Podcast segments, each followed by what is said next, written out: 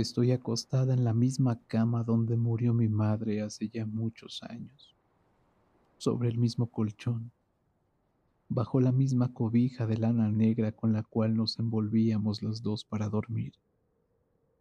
Entonces yo dormía a su lado, en un lugarcito que ella me hacía debajo de sus brazos. Creo sentir todavía el golpe pausado de su respiración, las palpitaciones y suspiros con que ella arrullaba mi sueño. Creo sentir la pena de su muerte. Pero esto es falso.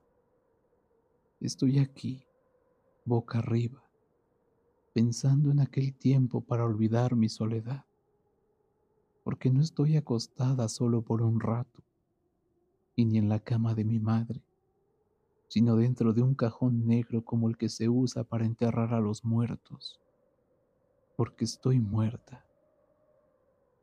Siento el lugar en que estoy y pienso. Pienso cuando maduraban los limones, en el viento de febrero que rompía los tallos de los helechos antes que el abandono los secara los limones maduros que llenaban con su olor el viejo patio. El viento bajaba de las montañas en las mañanas de febrero, y las nubes se quedaban allí arriba en espera de que el tiempo bueno las hiciera bajar al valle. Mientras tanto dejaban vacío el cielo azul. Dejaban que la luz cayera en el juego del viento haciendo círculos sobre la tierra removiendo el polvo y batiendo las ramas de los naranjos. Y los gorriones reían, picoteaban las hojas que el aire hacía caer y reían.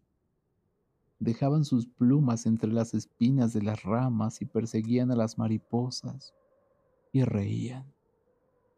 Era esa época, en febrero, cuando las mañanas estaban llenas de viento de gorriones y de luz azul. Me acuerdo. Mi madre murió entonces. Que yo debía haber gritado, que mis manos tenían que haberse hecho pedazos estrujando su desesperación. Así hubieras tú querido que fuera. Pero acaso no era alegre aquella mañana. Por la puerta abierta entraba el aire, quebrando las guías de la hiedra en mis piernas comenzaba a crecer el vello entre las venas y mis manos temblaban tibias al tocar mis senos. Los gorriones jugaban. En las lomas se mecían las espigas. Me dio lástima que ella ya no volviera a ver el juego del viento en los jazmines, que cerrara sus ojos a la luz de los días. Pero ¿por qué iba a llorar? ¿Te acuerdas, Justina? Acomodaste las sillas a lo largo del corredor para que la gente que viniera a verla esperara su turno. Estuvieron vacías y mi madre sola, en medio de los cirios, su cara pálida y sus dientes blancos asomándose a penitas entre sus labios morados, endurecidos por la moratada muerte.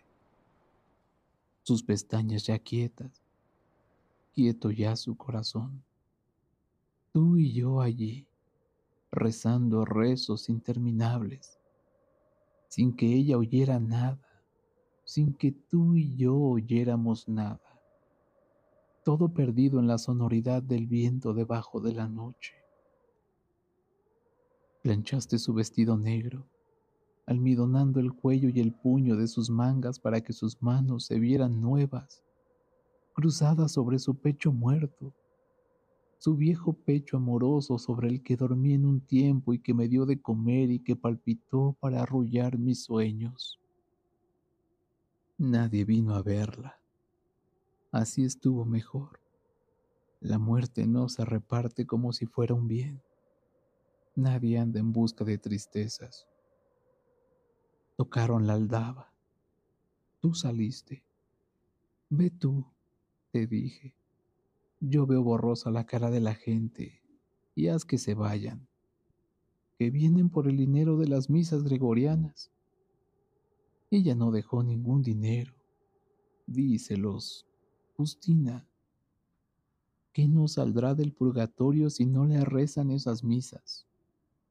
¿Quiénes son ellos para hacer la justicia? Justina, dices que estoy loca. Está bien. Y tus sillas se quedaron vacías hasta que fuimos a enterrarla con aquellos hombres alquilados, sudando por un peso ajeno, extraños a cualquier pena. Cerraron la sepultura con arena mojada, bajaron el cajón despacio, con la paciencia de su oficio, bajo el aire que les refrescaba su esfuerzo, sus ojos fríos, indiferentes. Dijeron, es tanto, y tú les pagaste, como quien compra una cosa desanudando tu pañuelo húmedo de lágrimas, exprimido y vuelto a exprimir y ahora guardando el dinero de los funerales. Y cuando ellos se fueron, te arrodillaste en el lugar donde había quedado su cara y besaste la tierra y podrías haber abierto un agujero si yo no te hubiera dicho. Vámonos, Justina. Ella está en otra parte. Aquí no hay más que una cosa muerta.